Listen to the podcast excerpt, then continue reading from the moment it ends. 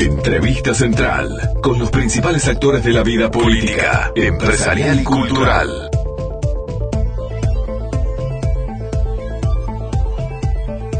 Nos acompaña ahora debido al triunfo de Uruguay frente a Estados Unidos por 35 a 14 puntos el día del sábado que clasificó, como bien informaba Gatti, para Francia 2023. Tenemos a Rodrigo Silva. ¿Sabe qué puesto juega Rodrigo Silva? Ni idea. Fullback. Es aquel Fullback. que se le viene el equipo encima. No me digas, ¿eh? que grita- ¿cómo era que gritaba? Marc. Marc. Buen día, Rodrigo. ¿Cómo estás? Buen día, ¿cómo andan? ¿Todo bien? ¿Te ha tocado decir muchas veces Marc? Ha tocado, ha tocado, sí. En el puesto es bastante común que pase. Y Claro. sí. Tenés voz de tenés voz de jugador de rugby grande. A ver, describite físicamente, porque uno como jugador de rugby, yo, yo eh, admití públicamente que no no sé nada de rugby. O sea, es un deporte que no me ha llamado a, a demasiado. Más allá que me alegro por ustedes y me alegro por Uruguay, no conozco las reglas de rugby. Entonces hoy Tato me estuvo dando unas explicaciones. ¿Vos físicamente cómo sos? ¿Sos de los grandotes o medianos o de los chicos? Y te diría que mediano. Pues básicamente en rugby so- somos 15 jugadores. Hay 8 que, que se hacía a grandes rasgos se le conoce como los más los más gordos, los más grandes. Y 7 que son los, como los más flacos, más, más de correr. Claro. Soy eso, soy en esos 7. Vos sos de correr y, y más o menos cuánto medís, cuánto pesás. Mido 1,84 por- 1,84 y peso 90 kilos. Ah, la mierda, si esos son los delgados. ¿Cuánto entonces, cuántos son los, cuánto, cuánto mide y cuánto pesan los grandes? Pará. Los forward. Y los grandes, Sí. Y los grandes hay de todo, porque hay algunos que son más, más, más petizos pero más anchos y hay más altos, pero ponele que... El, el hooker, el hooker más petizo. ¿Eh? No, pero te ibas a decir, te ibas a decir cuánto mide y cuánto pesa. No, que algunos miden 1,90, después hay, hay dos de los más altos que pueden llegar a medir casi 2 metros, y esos sí pesan todos arriba de 100, hay de 120, son, son pesaditos. El más, el más bajito es el hooker. Ahí va la primera línea, por lo general son los más bajos. Bueno, vinieron a Estados Unidos con una derrota que venían un poco como diciendo, bueno, acá viene complicada la mano. Este, es- habían puesto to- jugado todas las cartas a jugar en el Charrúa a las 4 de la tarde el día de, el día de, de sábado, el día sábado, este, con la fe intacta por lo que vi. Aparte metieron como mucha garra, ¿no? La garra de Charrúa estuvo muy presente en el en, en, en el Charrúa justamente. Este, y vi que jugaron aparte un partido muy, muy muy sólido, ¿no? O sea, muy bien en los scrum, muy bien en las líneas. Eh, bueno, Federico Favaro metió todo excepto un penal, o sea que anduvo volando.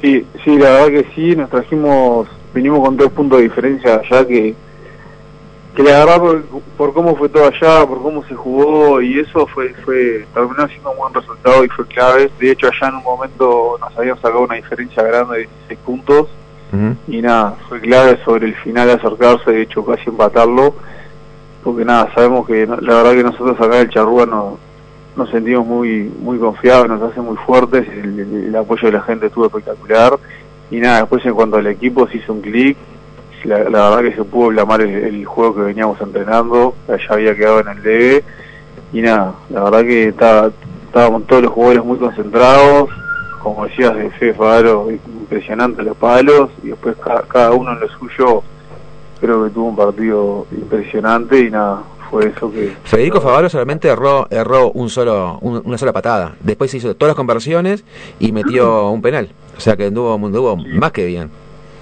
Impresionante, Sí. tal cual como vos decís, cerró una sola que pegó en el palo y después metió todo, que en estos partidos es, es muy importante el tema de la patada de los palos y nada. Te quería preguntar porque este yo soy más de ir al cine que al rugby, pero la otra vez estuvo muy bueno un documental que hicieron sobre el rugby por lo que era la ida al mundial y cómo los cómo los veían a los uruguayos este porque claro, había no había habían pasado muchos años desde que habían clasificado un mundial. ¿Cambió en algo? Ya tenemos más experiencia, vamos a ese mundial de Francia 2023 más confiado, es decir, supongo que igual las expectativas son las de dar lo más posible y sabiendo que hay una diferencia de, de nivel de juego que nos pone lejos de la- un eventual triunfo, pero este ¿cómo lo ven ustedes este ya repitiendo un mundial relativamente más cerca de lo que fue la vez pasada? Sí, la verdad que para con ese entonces me parece que se ha evolucionado mucho, o sea, ese primer mundial del 2015 era había arrancado todo un proceso de cero, no se iba al mundial hace un par de años y nada, en cuanto al juego eh, se avanzó mucho en estos últimos ocho años. Después de ese Mundial 2015, que ya había arrancado el proceso antes, ya para el Mundial del 19 se dio un paso grande, se, bueno, se logró la victoria esta con Fiji y se, se logró jugar mucho más. Y yo creo que nada, para este Mundial se va a seguir en esa línea, se va a apostar un poco más. ¿Hay más jugadores Nada. profesionales ahora de rugby en Uruguay en la selección? ¿Jugadores profesionales? Sí. Sí, sí, por suerte hoy en día somos casi todos profesionales, eh, con contratos y, también ayudas en facultades. Y nada, después también la, gente que viene de afuera, pero sí, en todo este tiempo se ha tornado mucho más profesional. Ustedes ahora pasaron al Mundial, van a jugar en Francia 2023. Eh, entraron directamente al grupo A, Nueva Zelanda, Francia, Italia y África 1. ¿Qué, qué, qué, qué expectativa tienen en estos tres, en estos cuatro equipos que van a jugar? ¿Qué, eh, ¿A dónde van a apuntar más fuerte?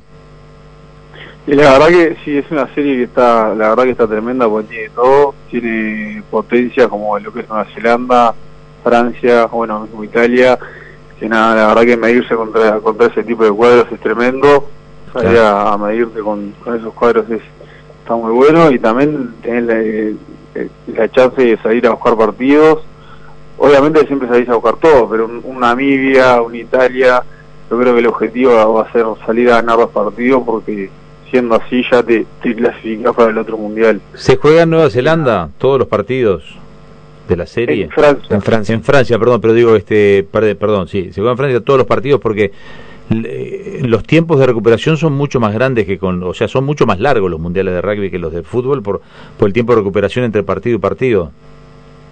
Sí, sí, se juega todo en Francia, en distintas ciudades ahí. Y sí, el, el mundial en sí dura como son dos meses. Y sí, tenés entre una semana y diez días entre partido y partido. Eso está bueno porque te va para ir recuperando bastante. Además, eh, por lo que veo acá es Francia 2023, o sea, tienen todo el 2022 para entrenar, ¿no? O sea, tienen previsto algún partido de entrenamiento para el año que viene. ¿Cómo, cómo es la proyección para el año que viene entrenar para de cara al Mundial? Sí, eso la verdad que está muy bueno, que nunca se había clasificado con tanto tiempo antes un mundial, tener dos años para prepararse, está tremendo para eso, para tener partidos de nivel, para la parte física. Nada, ahora a corto plazo, en noviembre, tenemos una gira por Europa, y bueno, el año que viene todavía no está fijado, pero seguro van a haber buenos partidos y va a haber una linda preparación. Buenísimo. Bueno, nos alegramos muchísimo por ustedes.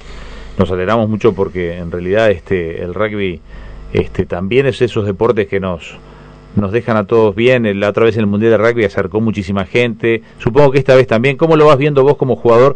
¿Se empieza a popularizar un poco más el rugby? Eh, yo decía que es transversal en cuanto a que juegan de todos lados, pero que en cuanto al conocimiento del rugby no tanto. Pero me gustaría saberlo cómo lo ven ustedes que están dentro de la cancha, que conviven, que son fanáticos del rugby.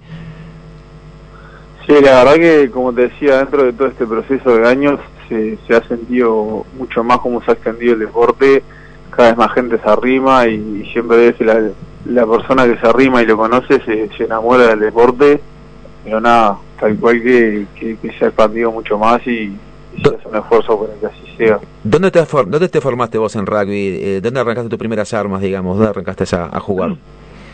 Yo en el, en el Carrasco Pueblo Club, Opa, yo también. padre- ¿en serio? Yo- sí, claro, jugaba con el Kike Amarilla, con el Chul, con toda la barra. Este, Ahí va, mi padre dirigía ahí, entonces ya de chiquito me crié ahí y nada. a mí qué bueno. ¿Vos cuántos años tenés que no te pregunté? Tengo 28 ahora. 28. Para el rugby es la edad ideal, supongo, o ya o estás un poco veterano. ¿Cuál es la edad ideal del jugador? 26, 26. ¿Cuándo madura pero todavía está físicamente bien? Y estoy ahí, estoy ahí. Yo creo que donde lo, ponele que los 26 es el promedio ideal de, de experiencia y físico, pero estamos estamos bien, estamos bien. Estamos Bien, ¿y físicamente no duele nada o duele todo después de cada partido? Y cada vez cuesta recuperar más, va cayendo todo. En el más joven de la selección, ¿qué edad tiene? Y el más joven tiene 20, 20 años tenía. ¿Y el más veterano? Y el más veterano 33. O sea que se llega con 35 capaz que al Mundial o, o llegó a la clasificación y no llega al Mundial. Y ese debería llegar con 35, sí.